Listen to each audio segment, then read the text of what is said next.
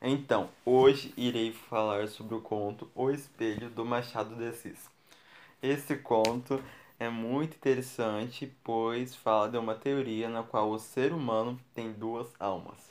A alma interna se refere a nossa essência, aquilo que realmente somos, e a alma externa, que se refere à nossa aparência, aquilo que nos atinge e que nós mostramos para os outros.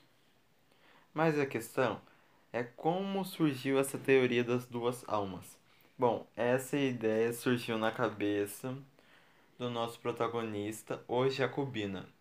Certa vez ele subiu de patente no exército e só fez receber muitos elogios e ele gostou disso. Certa vez ele estava na casa de sua tia e na casa dela havia um espelho, que foi da onde surgiu o nome do conto. Em determinado momento, ele foi se olhar no espelho e não conseguiu ver, pois não estava com a roupa de patente. Mas quando ele colocou a roupa do exército, ele conseguiu se ver no espelho.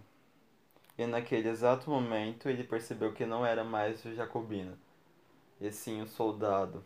Naquele momento a alma inteira interna dele se foi, restando apenas a externa.